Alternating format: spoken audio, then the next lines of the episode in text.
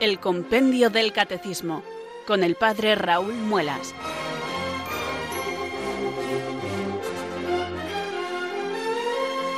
Muy buenas tardes, queridos oyentes de Radio María. Son las 4 o las 3 en Canarias.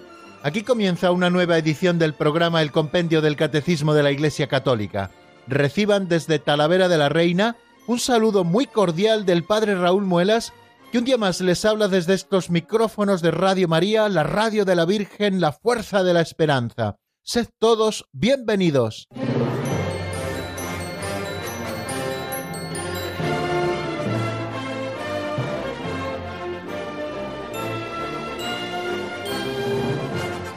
¿Qué tal se encuentran, queridos oyentes? Espero que les vaya a todos muy bien y permítanme que en este programa de hoy envíe un saludo especial a tantas personas como a lo mejor se encuentran en casa sin poder salir de ella por motivos de cuarentena con el tema del coronavirus o también porque están evitando las salidas para protegerse un poquito de los posibles contagios, etcétera. Bueno, Radio María ya ven que les sigue acompañando desde casa, aunque ahora las salidas fuera de casa hayan tenido que disminuir un poquito. Pero bueno, nosotros seguimos aquí al pie del cañón. Gracias a Dios la radio no permite el contagio, de manera que podemos seguir acompañándoles a todos. Y un saludo muy especial a aquellas personas que a lo mejor estén, bueno, pues en cuarentena pensando que a lo mejor pueden tenerlo porque han tenido contacto con alguna persona que lo tuviera y un saludo también a aquellas personas que a lo mejor lo tienen y están ahora pues luchando contra ello con los tratamientos y que lo superarán prontito,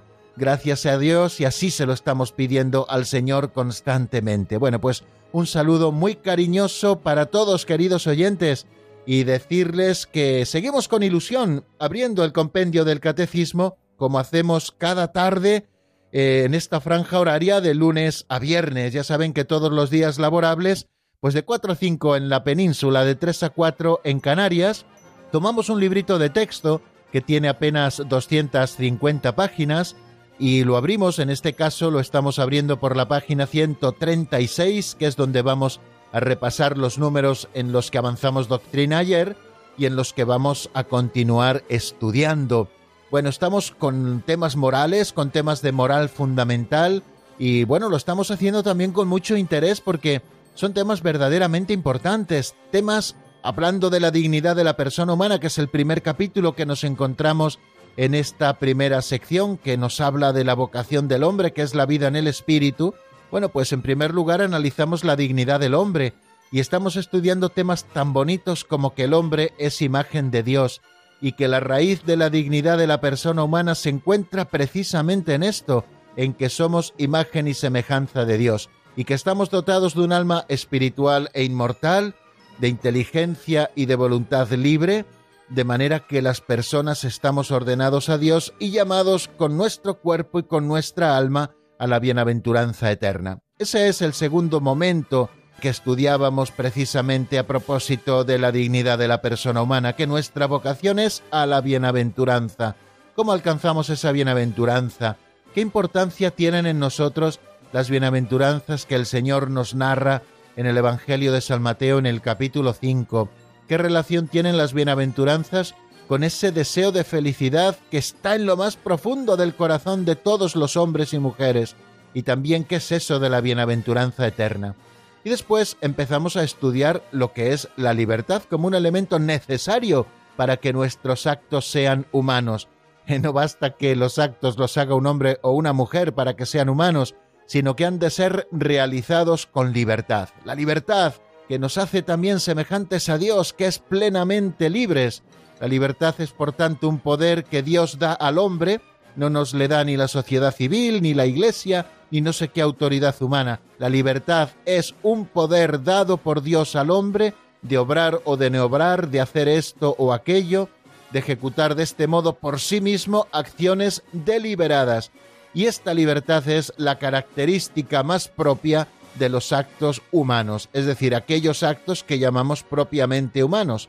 El bien nos ayuda a ser más libres, cuanto más bien se hace, más libre se va haciendo también el hombre, y también decíamos que la libertad implica desgraciadamente la posibilidad de elegir entre el bien y el mal, y elegir el mal es un abuso en realidad de la libertad que conduce a la esclavitud.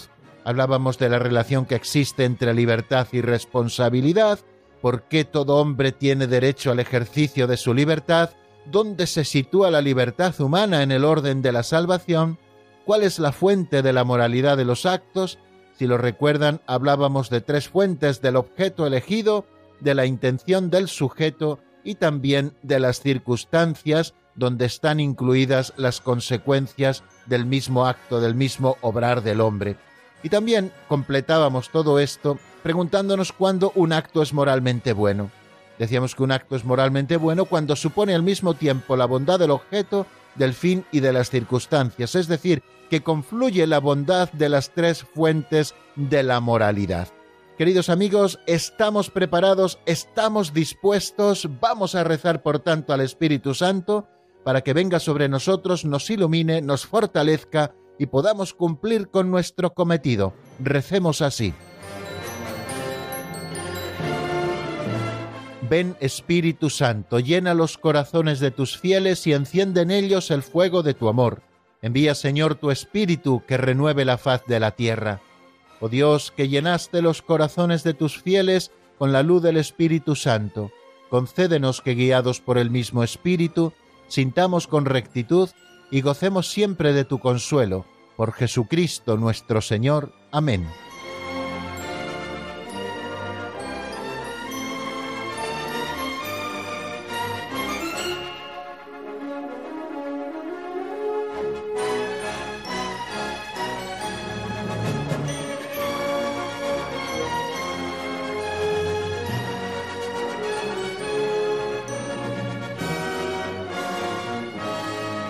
Y en este momento, queridos oyentes, tomo en mis manos mi pincelito para dar unos nuevos brochazos a este cuadro que estamos construyendo con las pinceladas de sabiduría.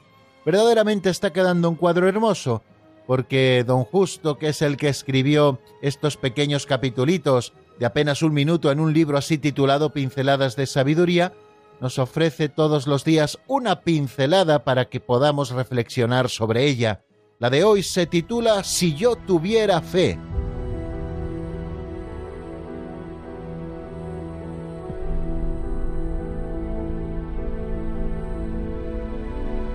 Si yo tuviera fe.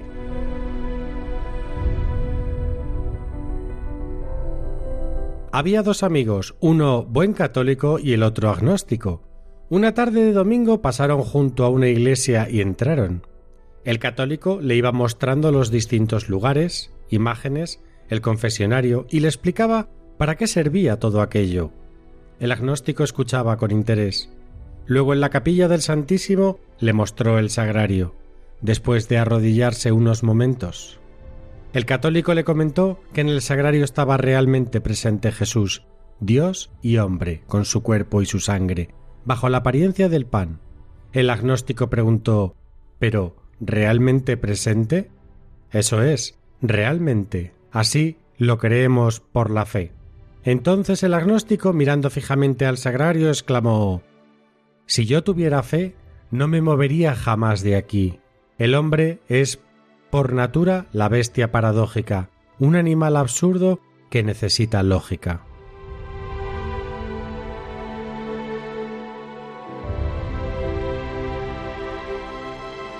Qué interesante y cuánto nos debe hacer pensar, queridos oyentes, la pincelada que hoy se nos ofrece, titulada, repito, Si yo tuviera fe.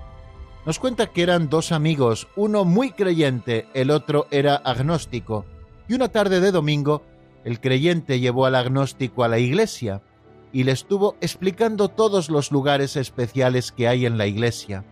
Le explicó quién era cada uno de esos santos que aparecían en las imágenes, cuál había sido un poco el sentido de su vida y por qué era el modelo de comportamiento para nosotros e intercesores y abogados en el cielo. Seguro que le enseñó también el bautisterio, que es donde nacemos a la vida de la gracia. Le llevó al confesionario, el lugar donde se administra el sacramento de la penitencia, sacramento que nos perdona los pecados cometidos después del bautismo, le enseñó los lugares de oración, la imagen de la Santísima Virgen, y por último fueron al lugar más importante de la iglesia, que es la capilla del Santísimo Sacramento, donde se encuentra Jesucristo verdadera, real y sustancialmente presente en las especies eucarísticas dentro del sagrario, de esa casita que contiene al mismo Cristo dentro de las iglesias. Y entonces al llegar se puso de rodillas el creyente, rezó un ratito y después le explicó que allí estaba Jesús verdaderamente presente, con una presencia sustancial. Y aquello llamó precisamente la atención del amigo agnóstico y le dijo, ¿realmente presente? Realmente presente, así es, bajo las especies de pan y de vino, pero el mismo Cristo glorioso y resucitado, que anduvo por Galilea, que resucitó de entre los muertos, que ascendió al cielo y que es todopoderoso con el Padre y el Espíritu Santo. Y aquel hombre dicen que se quedó mirando al sagrario y le dijo, si yo tuviera fe, no me movería jamás de aquí. Qué lógica tan aplastante, queridos amigos. Me recordaba eh, precisamente esta pincelada una anécdota que me pasó hace muchos años cuando mi sobrina mayor era pequeñita. Mi sobrina mayor vino un día conmigo a celebrar la Santa Misa, tenía yo que celebrar a una hora en la que no había fieles, puesto que tenía que ir de viaje, yo estaba de vacaciones en esos días en casa de mis padres, y vino mi mamá y vino mi sobrinita pequeña, que tendría entonces tres o cuatro añitos, no más, y vinieron conmigo a la celebración de la misa. Cuando terminó la celebración de la misa, mi mamá tuvo que irse pronto, pues porque tenía cosas que hacer, y se quedó conmigo mi sobrina en la iglesia, ayudándome pues a recoger los ornamentos y a recoger los vasos sagrados, y cada vez que yo pasaba delante del sagrario, yo hacía la genuflexión y ella como era pequeñita, bueno, pues trataba de emular lo que yo hacía. Pero claro, no siempre hacía la genuflexión mirando al sagrario. Unas veces lo hacía del lado del sagrario, otras veces de espaldas. Ella no sabía exactamente por qué yo estaba haciendo aquello. Y entonces me detuve a explicarle por qué cada vez que pasaba delante de aquella casita metálica que había en aquel lugar y que se llamaba sagrario, yo hacía la genuflexión. Le decía que era un modo de saludar al Señor que estaba allí, de mostrarle nuestro respeto, de mostrarle adoración. Bueno, pues le expliqué con aquellas palabras que me vinieron en aquel momento para la mente de una niña pequeña, pues el misterio de la presencia real de Jesucristo en la Eucaristía. Bueno, pues así estuvimos un ratito, dimos un ratito gracias, rezamos juntos mirando al sagrario, y ya cuando nos íbamos de la iglesia, me detuvo en seco cuando yo iba a cerrar y me dijo, tío, ¿y Jesús se queda solito? Me estremeció realmente la, la salida de mi sobrina porque eh, verdaderamente es así. Yo le dije, bueno, no se queda solito, ahora tenemos que marchar a hacer otras cosas, pero a Jesús no le dejamos abandonado, se queda solo unos momentos, porque luego dentro de un rato vendrán a abrir la iglesia, y vendrá gente a rezar, vendrá gente luego a la Santa Misa, a hacer sus oraciones, etcétera. Pero eh, en realidad me estremeció que una niña pequeña hubiera entendido también el misterio de la presencia real de Jesucristo en la Eucaristía. Y es que si no nos hacemos como niños, no entraremos en el reino de los cielos. También en esto yo me di cuenta. Ella entendió con una lógica aplastante aquello que yo le estaba contando, que allí estaba Jesús, y como si estaba allí Jesús, que es Dios y hombre, que tanto nos quiere, que es el amigo que nunca falla, ¿por qué le tenemos tantas veces solo en el sagrario? y no acudimos mucho más a visitarle, a estar con él, a pasar ratos de asueto en su presencia, buscando remedio a nuestros problemas, alegría, consuelo y compartir en nuestras alegrías, pues todo lo que supone vivir con un amigo que nunca falla. Pues queridos oyentes, hagamos realidad lo que nos recomendaba el obispo del Sagrario abandonado, San Manuel González García, cuyos restos reposan en la Catedral de Palencia. Si tuviéramos conciencia, dice él, más o menos estoy citando de memoria, no sus palabras textuales, de que todos los males que aquejan a este mundo provienen del abandono de la Eucaristía, volveríamos allí corriendo para buscar y procurar compañía al Señor. Y es que realmente es así. Si verdaderamente nos creemos que Jesucristo está presente verdadera, real y sustancialmente en las especies eucarísticas, es decir, en la Eucaristía, si tuviéramos verdadera fe no nos moveríamos jamás de allí. Es verdad que no podemos pasar todas las horas de nuestro día allí, porque hay que trabajar, hay que atender a la familia, hay que ocuparse también en otros trabajos que siempre son necesarios, también tenemos que dedicar tiempo al descanso, claro que sí, pero pasaríamos al menos muchos más ratos de nuestra vida. Ahora en muchas parroquias, en la mía por ejemplo así es, pero vamos, en muchas parroquias más, se ofrece la posibilidad en este tiempo santo de que la gente pueda visitar al Santísimo que está solemnemente expuesto durante todas las horas del día. Existen también muchas capillas, seguro que en sus pueblos grandes o en sus ciudades, existen capillas de la adoración perpetua. Vayan allí, acompañen al Señor y comprométanse con una o varias horas semanales de adoración allí en la presencia del Señor. Verán cómo esto se convierte en una fuente de gracias en sus vidas, que les ayudará mucho en su vida matrimonial, en su vida familiar, en la educación de los hijos, en el entendimiento con sus propios hermanos o con sus propios familiares, en la buena relación entre los esposos, en todo lo que necesitamos para llevar una vida santa. El Señor es una fuente, como le dijo a la samaritana, de agua viva, que se convierte dentro de nosotros en un fontanal de agua que salta hasta la vida eterna. Si tuviéramos verdadera fe, queridos amigos, no nos moveríamos jamás de la presencia eucarística del Señor.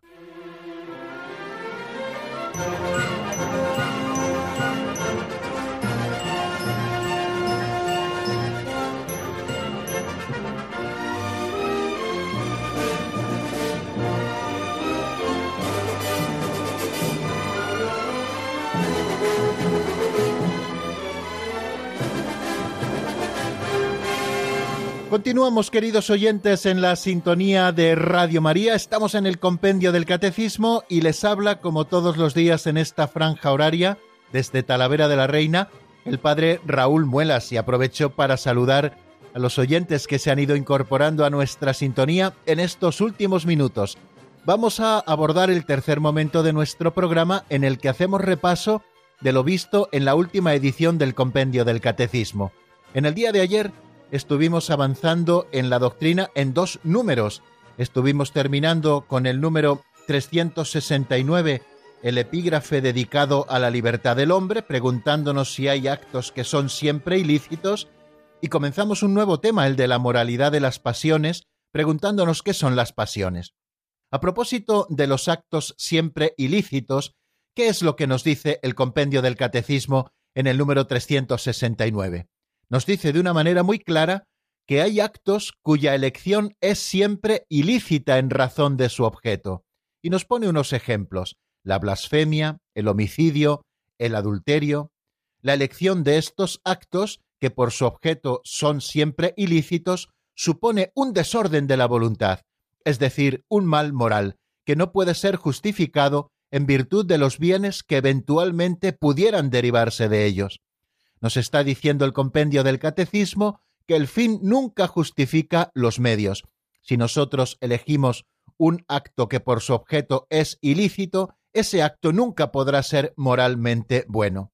Es por tanto erróneo juzgar de la moralidad de los actos, decíamos, de los actos humanos, considerando sólo la intención que los inspira. No basta hacer un acto con buena intención, sino que ese acto tiene que tener un objeto bueno, y tampoco es bueno juzgar la moralidad de los actos atendiendo a las circunstancias, al ambiente, a la presión social, a la coacción o necesidad de obrar, etcétera, que son el marco en el que se desarrollan los actos humanos. Por tanto, no podemos juzgar de la moralidad de los actos considerando sólo la intención que los inspira, una intención buena no puede hacer bueno un acto que de por sí, por su objeto, es malo, y tampoco podemos justificarnos en las circunstancias para hacer bueno un acto que de por sí, por su objeto, es malo. No podemos utilizar como excusa el ambiente, la presión social, la coacción o la necesidad de obrar para hacer que un acto sea bueno si su objeto es malo. Esto nos lo explica muy bien el Catecismo Mayor de la Iglesia cuando nos dice que hay actos que por sí y en sí mismos independientemente de las circunstancias y de las intenciones, son siempre gravemente ilícitos por razón de su objeto. Y ahí nos pone también eh, los ejemplos que a su vez ya citaba el compendio del catecismo y alguno más. nos habla de la blasfemia y el perjurio, la blasfemia que es decir palabras ofensivas contra Dios, el perjurio es poner a Dios por testigo de algo que es falso, o faltar a nuestros compromisos solemnes que nosotros hemos jurado ante Dios, o el homicidio, que es quitarle la vida a una persona de una manera voluntaria y de una manera directa, o el adulterio, que es la infidelidad al propio esposo, a la propia esposa, teniendo encuentro carnal con alguien que no es tu esposo, que no es tu esposa. No está permitido, termina diciendo el número 1756 del Catecismo Mayor de la Iglesia, no está permitido hacer el mal para obtener un bien. Bueno, pues yo creo que queda claro en ese número 369 que hay actos que de por sí son siempre ilícitos, porque su objeto no es bueno, y no va a cambiar el signo de la moralidad de ese acto el hecho de que nosotros pongamos en él buena intención o que nos veamos presionados por las circunstancias. Bueno, pues esto lo decíamos a propósito del número 369 al hablar de que hay actos que son siempre ilícitos. Y también nos asomábamos dando un salto a un nuevo tema, al tema de la moralidad de las pasiones, definiendo qué son las pasiones. Las pasiones, nos dice el compendio del Catecismo en el número 370, son los afectos, emociones o impulsos de la sensibilidad y nos explica componentes naturales de la psicología humana que inclinan a obrar o a no obrar en vista a lo que se percibe como bueno o como malo. Y nos decía que las principales pasiones son el amor y el odio, el deseo y el temor, la alegría, la tristeza y la cólera. La pasión fundamental es el amor, provocado por el atractivo del bien, no se ama sino el bien, real o aparente. Bueno, pues estas son las palabras explicativas a propósito de la definición de las pasiones que nos da el compendio del catecismo en el número 370. Nosotros tratábamos de explicarlo con un esquema muy sencillo, que soy consciente de que por lo resumido del mismo, pues no es quizá completo, pero sí que puede ayudarnos a entender qué son las pasiones. Decíamos que en una sana antropología cristiana nosotros entendemos al ser humano compuesto como de un elemento material y de un elemento espiritual. Decimos que el hombre es cuerpo y alma. Cuerpo en cuanto a esa dimensión corporal material y el alma en cuanto a ese principio espiritual creado por Dios que nos hace a su imagen y semejanza. Decimos que somos cuerpo y alma, no cuerpo por una parte y alma por otra, sino cuerpo y alma hay una I copulativa que une tanto el cuerpo como el alma y que define muy bien lo que es el hombre. Hablábamos de que el cuerpo tiene sus propias pulsiones, que son naturales al cuerpo, pues tenemos hambre y bostezamos, o lo mismo si nos está dando sueño, o tenemos frío y tiritamos, porque es el modo que tiene el cuerpo de termorregularse, y así con todas las pulsiones que son naturales, son propias de la corporalidad del hombre y de la mujer y hablábamos también del alma como de ese principio inmaterial, ese principio espiritual e inmortal que informa al cuerpo y que también tiene sus propias dimensiones. En él reside la razón, que nos permite contemplar la verdad, el bien y la belleza, y en él reside también la voluntad que nos permite perseguir ese bien, esa verdad y esa belleza que nosotros contemplamos desde la razón. Pero hablábamos de que existe una I que une el cuerpo y alma cuando nosotros damos esa definición, y es lo que llamábamos, así de un modo muy general y en un sentido amplio de la palabra, el mundo afectivo. Bueno, pues ahí es donde teníamos que situar las pasiones. Son esos afectos, esas emociones o esos impulsos de la sensibilidad que son componentes naturales de la psicología humana y que son también un motor que nos inclinan a obrar o a no obrar en vista a lo que se percibe como bueno o como malo. Es, digamos, como ese movimiento primario que brota del afecto frente a lo que nosotros consideramos bueno o malo, que luego tiene que pasar por el tamiz de la razón para que veamos si es verdaderamente bueno o es verdaderamente malo. Y ahí tiene una labor importante la conciencia bien formada, que es como ese sagrario íntimo del hombre donde la voz de Dios resuena diciéndonos lo que es bueno y lo que es malo, una conciencia que debe estar formada, como estudiaremos también a continuación en el siguiente epígrafe. Lo importante es que todas estas dimensiones tanto el cuerpo como el alma como los afectos estén perfectamente integrados, que no rijan nuestra conducta nuestros impulsos corporales y que tampoco rija nuestra conducta nuestros impulsos afectivos, eso que llamamos las pasiones, que tanto los impulsos corporales como los impulsos afectivos son buenos, pero son buenos en la medida en que están integrados en eso más noble que nosotros tenemos, que es nuestra inteligencia y nuestra voluntad, que es donde reside verdaderamente nuestra libertad para obrar el bien. Las pasiones, por lo tanto, que son el amor y el odio, el deseo y el temor, la alegría, la tristeza y la cólera, esos afectos, emociones o impulsos que brotan espontáneamente cuando nos encontramos frente a algo concreto y tenemos que actuar, bueno, pues todas esas pasiones han de pasar siempre por el tamiz de la razón y de la voluntad para que no sean las pasiones las que dominen nuestra vida, como tampoco sean los impulsos corporales los que dominen nuestra vida, sino que busquemos el bien general con nuestra razón y lo persigamos con nuestra voluntad. Las pasiones, por lo tanto, y bástenos de momento decir que son esos afectos, emociones o impulsos de la sensibilidad que son componentes naturales de la psicología humana y que, por lo tanto, son buenos, que inclinan a obrar o no a obrar en vista a lo que se percibe como bueno o como malo. Y recordar cuáles son las principales pasiones. Son el amor y el odio, el deseo y el temor, la alegría, la tristeza y la cólera, y nos dice que la pasión fundamental es el amor, que está provocado por el atractivo del bien, y no se ama sino un bien, eso es verdad, un bien que puede ser real o que puede ser aparente, que a nosotros nos parezca un bien, pero que en realidad no lo sea.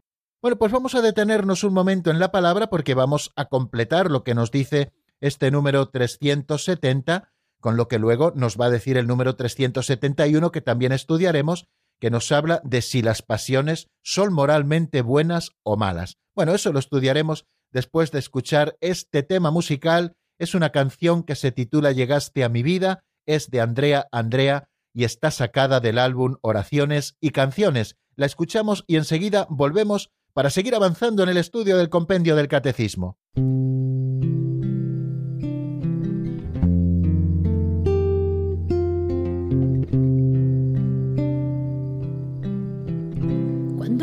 Se detiene y me ahogo en los suspiros. Estoy contigo, estoy contigo. Cuando siento que mi vida es como una melodía, estoy contigo, estoy contigo cuando viene y juega el viento y se lleva mis lamentos. Llegaste a mi vida para darme esperanza, para darme la luz, la certeza y confianza, lo que mi alma esperaba, lo que tanto buscaba. Llegaste a mi vida como notas que cantan, como dulce promesa, me llenaste de calma, lo que mi alma esperaba lo que tanto buscaba, lo que siempre soñaba. Oh yeah, Cuando el miedo se hace trizas y me invento una caricia, estoy contigo, estoy contigo. Cuando sale de mis labios te quiero sin pensarlo. Estoy contigo, estoy contigo. Cuando viene y juega el viento y se lleva mis lamentos, llegaste a mi vida para darme esperanza, para darme la luz, la certeza y confianza, lo que mi alma esperaba, lo que tanto buscaba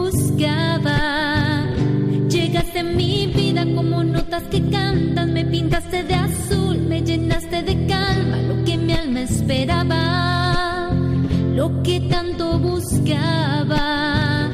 Llegaste a mi vida para darme esperanza, para darme la luz, la certeza y confianza, lo que mi alma esperaba,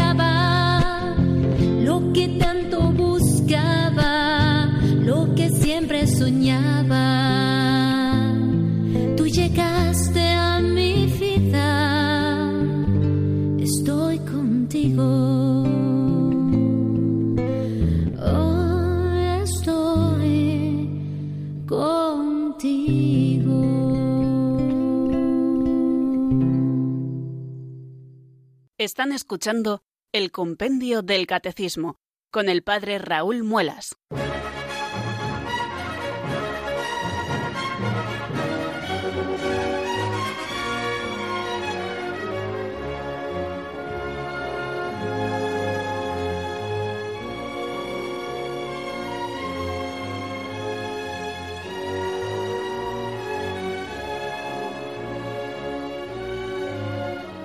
Continuamos, queridos amigos, cuando son las 4 y 31 minutos de la tarde, una hora menos en el archipiélago canario, con esta edición del Compendio del Catecismo de la Iglesia Católica, aquí en la sintonía de Radio María. Hemos estado viendo qué son las pasiones y hemos eh, señalado que las pasiones son componentes naturales de la psicología humana, las definíamos como afectos, emociones o impulsos, que inclinan a obrar o a no obrar en vista a lo que se percibe como bueno o como malo.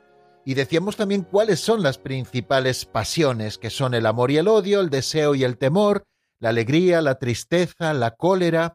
Muchas veces tenemos muy poco control sobre nuestras pasiones. Ante determinados estímulos surgen estas pasiones en nosotros. Es el mundo afectivo que tiene también su propia respuesta a lo que nos rodea. Bueno, nosotros nos preguntamos con el número 371, y es lo que vamos a estudiar ahora, si las pasiones son moralmente buenas o malas. ¿Qué nos dice el compendio? Vamos a escucharlo en la voz de Marta Jara.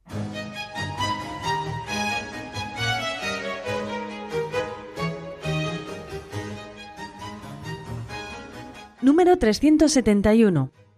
¿Las pasiones son moralmente buenas o malas?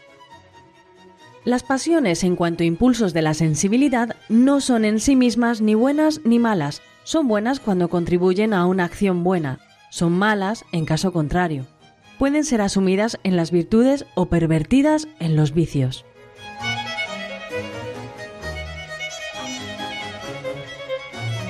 Las pasiones que son componentes naturales de la psicología humana, nos dice el compendio del catecismo, en cuanto a impulsos de la sensibilidad, no son en sí mismas ni buenas ni malas. Son buenas cuando contribuyen a una acción buena, son malas en caso contrario.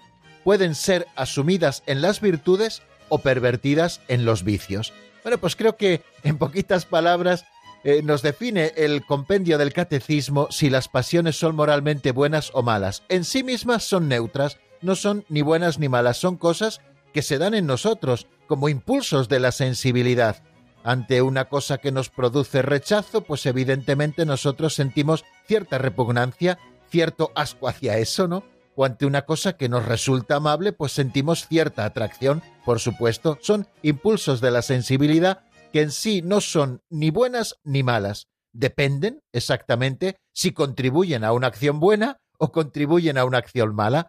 Si contribuyen a una acción buena, podremos decir que son buenas, y si contribuyen a una acción mala, pues diríamos todo lo contrario, que son malas. Y luego nos dice algo también muy interesante, que estas pasiones pueden ser asumidas en las virtudes, es decir, cuando todo nuestro mundo afectivo y sensible está al servicio del bien, en las virtudes, o pueden ser pervertidas en los vicios, cuando estas pasiones del corazón se desbordan y nos llevan por el camino del vicio, es decir, de esas obras malas reiteradas que ya se hacen hábito en nosotros. Bueno, esto es lo que nos dice así a grandes rasgos el número 371. Me gustaría completarlo con lo que nos va diciendo con sus explicaciones el Catecismo Mayor de la Iglesia, porque lo hace de una manera muy sencilla y creo que muy bien explicada.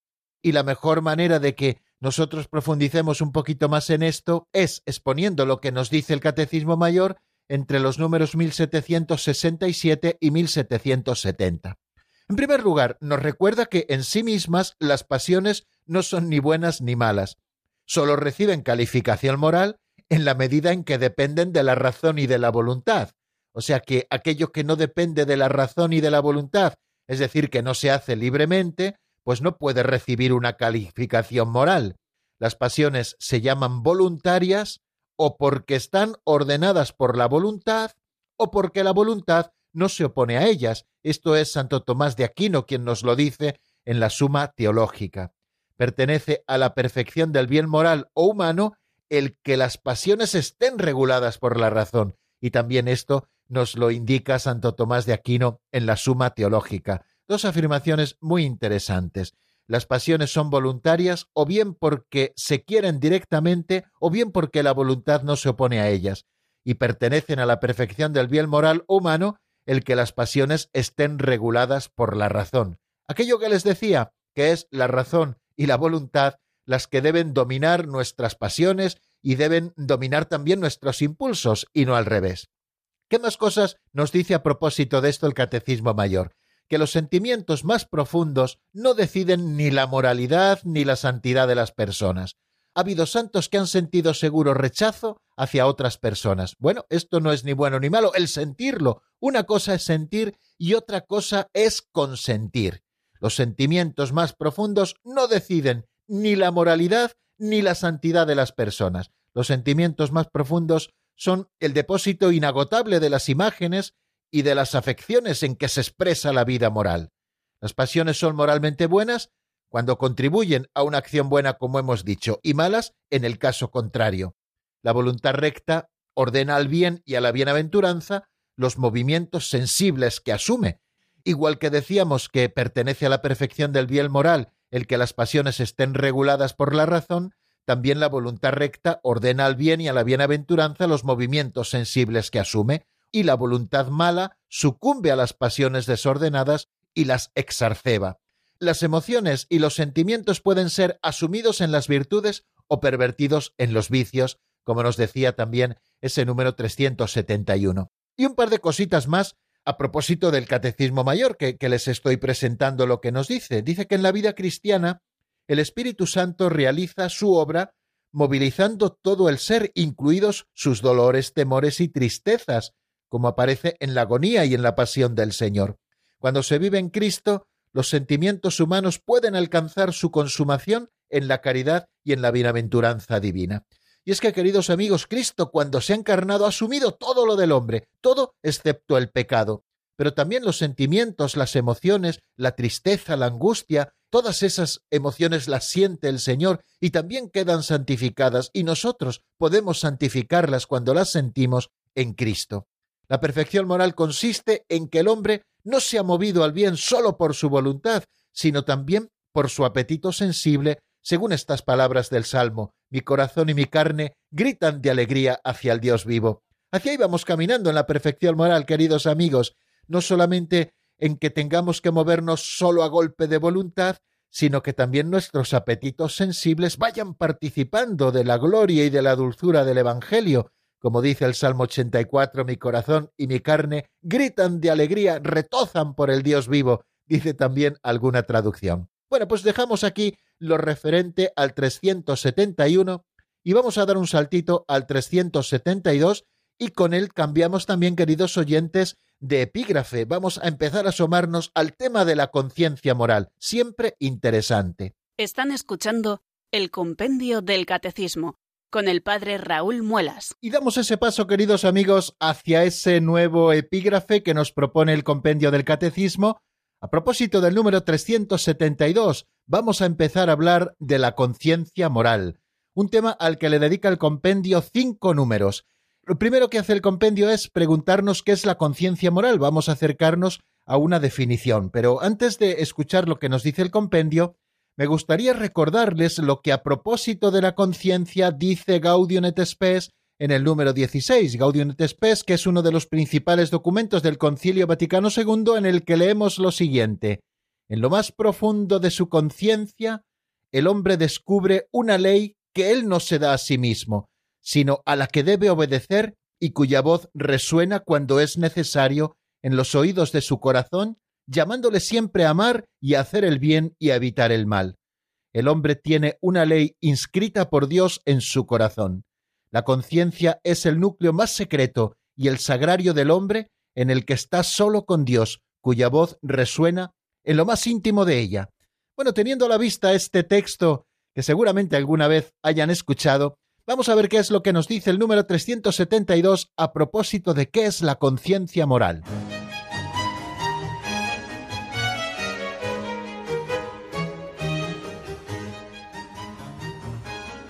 Número 372. ¿Qué es la conciencia moral? La conciencia moral presente en lo íntimo de la persona es un juicio de la razón que en el momento oportuno impulsa al hombre a hacer el bien y a evitar el mal. Gracias a ella, la persona humana percibe la cualidad moral de un acto a realizar y ya realizado, permitiéndole asumir la responsabilidad del mismo. Cuando escucha la conciencia moral, el hombre prudente puede sentir la voz de Dios que le habla. Bien, acabamos de escucharlo. La conciencia moral presente en lo íntimo de la persona, eso que nos decía Gaudium et de que la conciencia es el núcleo más secreto y el sagrario del hombre en el que está solo con Dios, está presente en lo más íntimo de la persona, es un juicio de la razón que en el momento oportuno impulsa al hombre a hacer el bien y a evitar el mal. Gracias a ella, la persona humana percibe la cualidad moral de un acto a realizar o ya realizado, permitiéndole asumir la responsabilidad del mismo. Cuando escucha la conciencia moral, el hombre prudente puede sentir la voz de Dios que les habla. Bueno, lo primero es decir que la conciencia está presente en el corazón de la persona y no me estoy refiriendo al corazón como esa víscera que bombea la sangre, sino que me estoy refiriendo al corazón como ese signo de la interioridad de la persona, está presente en lo íntimo de la persona. Es la conciencia moral que ordena al hombre en el momento oportuno practicar el bien y evitar el mal. Juzga también las opciones concretas, aprobando las que son buenas y denunciando las que son malas. Atestigua también la autoridad de la verdad con referencia al bien supremo por el cual la persona humana se siente atraída y cuyos mandamientos acoge. El hombre prudente, cuando escucha la conciencia moral, puede oír a Dios que le habla. O sea que después de decir que la conciencia está presente en lo íntimo de la persona, hablamos de que es un juicio de la razón, para orientarnos hacia el bien y para evitar el mal. La conciencia, por lo tanto, es ese juicio de la razón que nos permite no actuar a tontas y a locas, como suele decirse en el lenguaje popular, sino que todo aquello que nosotros hemos de afrontar, aquellos actos que responsablemente hemos de hacer, cuando nosotros los examinamos desde la conciencia, vemos si son buenos o son malos y actuamos en conciencia y por eso somos responsables. Gracias a la conciencia, la persona humana también eh, percibe la cualidad moral de un acto a realizar o ya realizado y le permite, como les digo, asumir la responsabilidad del mismo.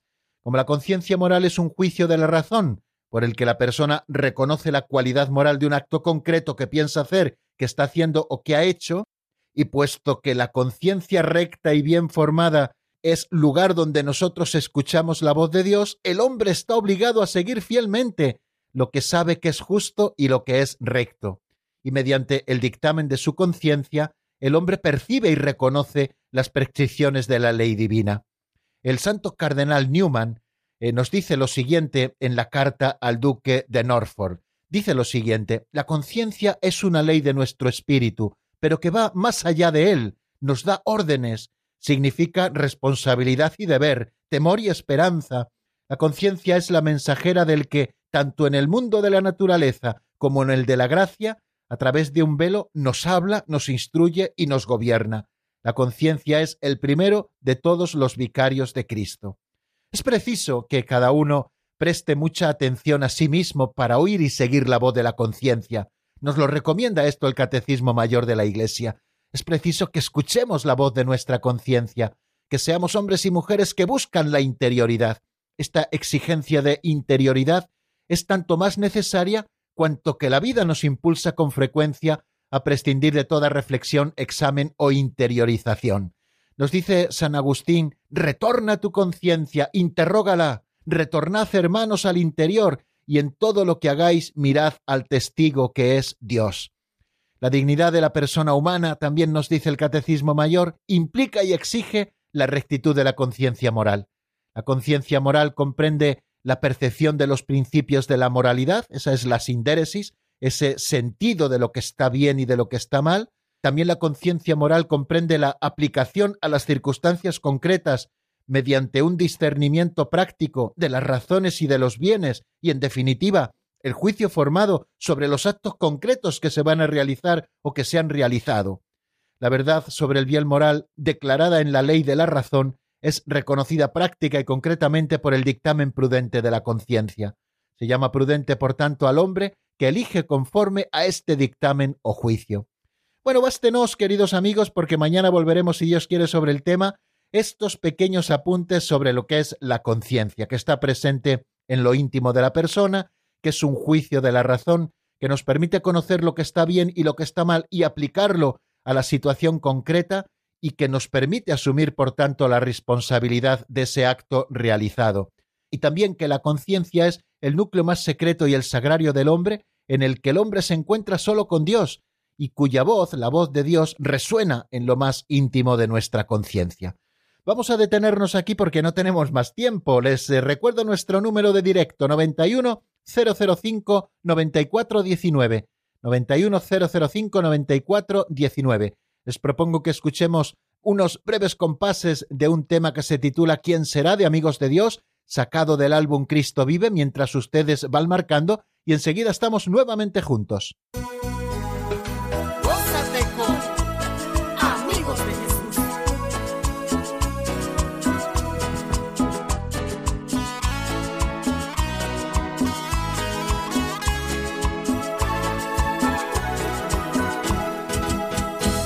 será.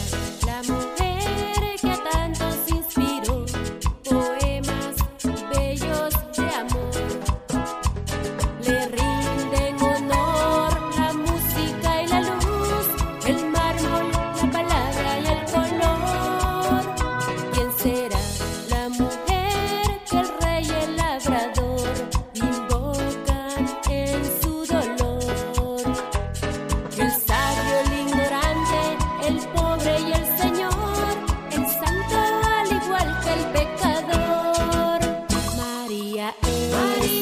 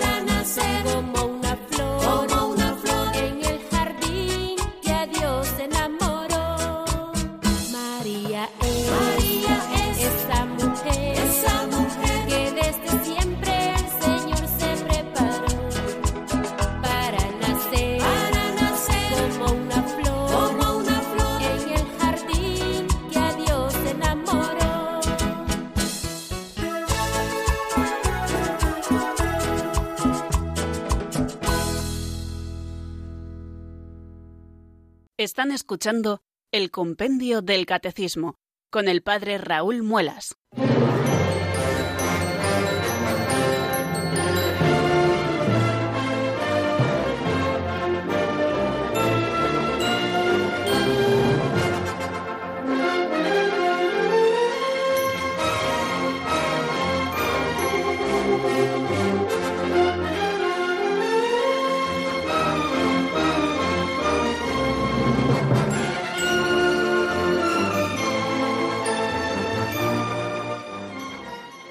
Nos vamos acercando, queridos oyentes, a las 5 de la tarde. Diez minutos nos separan de esa hora y estamos en este último momento de la edición de nuestro programa de hoy, en el que abrimos el teléfono de directo por si ustedes quieren intervenir. Es el 91005-9419. Damos paso a la primera llamada que nos llega desde Tenerife. Buenas tardes, María, bienvenida. Hola, buenas tardes, padre. Le estoy llamando del fijo, del móvil, porque el fijo lleva dos días sin corriente, no sé qué tiene. Pero quería agradecerle sus meditaciones y de San Manuel González, ¿sabe, padre? Que yo estuve en su tumba, quería ser enterrado junto a un sagrario. Qué bonito, ¿verdad? ¿Me escucha, padre? Sí, perfectamente, sí, sí, sí. Sí, y también para decirle que, el San Manuel González tiene una comunión espiritual muy bonita que dice así, ven a mí Jesús querido y úneme a tu corazón, ya que buscando mi amor al sagrario te has venido. Si es tu deseo mayor que estén los niños contigo, que tú siempre estés conmigo, es lo que más quiero yo. Gracias, Padre. Buenas tardes. Buenas tardes, María, y muchísimas gracias por este recuerdo especial a San Manuel González García, un santo al que yo quiero mucho y que he vivido durante 21 años muy cerquita de su sepulcro y de ese epitafio que marcaba eh, precisamente su tumba. Pido ser enterrado junto a un sagrario para que mis huesos, eh, después de muerto, como mi lengua y mi pluma en vida, digan a todo el que pasa, ahí está Jesús, ahí está, no dejadlo abandonado. Bueno, pues le agradecemos mucho también esa oración eucarística de San Manuel González que usted nos recordaba y animamos a nuestros oyentes a conocer más la figura del obispo del sagrario abandonado. Hay un libro precioso de Campos Gires, que es una biografía de, de San Manuel González, que yo creo que merece la pena que puedan leerla. Vamos a dar eh, paso a, otra segunda llamada que nos llega desde San Sebastián. Charo, buenas tardes, bienvenida. Hola, buenas tardes. Gracias por, por todos los días que nos da semejante conferencia. Esto, ¿qué le iba a decir? Cuando dice usted sustancialmente en el sagrario, se refiere que está en, el, en la sagrada hostia y en, la, y, en, en el vino, ¿no? Mm, eso es, sí, sí. Sí, eso es lo que yo pienso, pero en fin, pero cuando no, si no si, si no estuviese, si estuviese vacío el sagrario sin la sagrada hostia y, y el vino, entonces no estaba no estaría Dios allá en el sagrario, ¿no? Por eso tiene que estar siempre, ¿no? Presente. Así es, así es. Efectivamente, cuando nosotros hablamos de la presencia de Jesucristo en la Eucaristía, así lo hace el Concilio de Trento, nos dice que Jesucristo en la Eucaristía está verdadera, real y sustancialmente presente. Hay otras presencias del Señor eh, que son presencias verdaderas, presencias reales también, como puede ser su presencia en los pobres, en la persona del ministro, cuando dos o tres se reúnen en su nombre, son presencias verdaderas y reales, pero son presencias espirituales. En el caso de la Eucaristía se trata de una presencia especialísima, que es calificada como sustancial, es decir, que toda la sustancia de Cristo está presente, Cristo todo entero, su cuerpo, su sangre, su alma y su divinidad. Y eso es precisamente lo que caracteriza a la presencia eucarística y por eso siempre la llamamos presencia especialísima. Eh, por eso Jesús nos espera en el sagrario, cuando las especies eucarísticas están en el sagrario. Si la presencia eh, eucarística no estuviera en el sagrario, si, es decir, si no estuvieran las formas consagradas en el sagrario, o no estuviera un cáliz eh, con la sangre de Cristo, pues evidentemente no existiría esa presencia, ni verdadera, ni real, ni sustancial. Para que se dé, tiene que estar precisamente el pan y el vino consagrados, que ya no son pan y vino, sino el cuerpo y la sangre de nuestro Señor Jesucristo. Por eso se pide que siempre junto al sagrario, y así nos lo dice el Código de Derecho Canónico, luzca una luz, eh, que puede ser una vela o que puede ser una luz también eléctrica, que nos está indicando que el sagrario está habitado, que el sagrario está habitado. Igual que cuando, por ejemplo, el rey de España está en el Palacio Real, eh, en lo más alto del Palacio Real está la bandera de la Casa Real para indicar que el rey está dentro.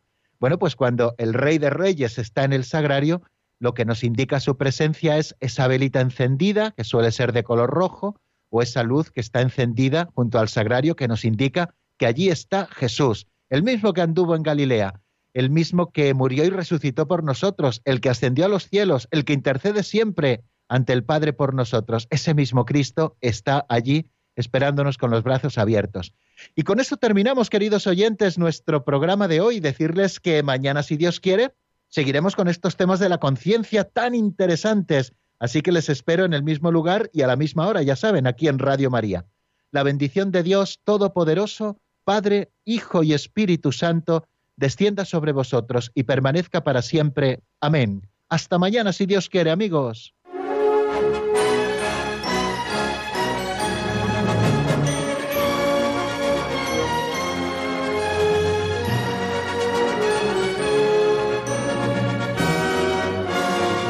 El Compendio del Catecismo con el Padre Raúl Muelas.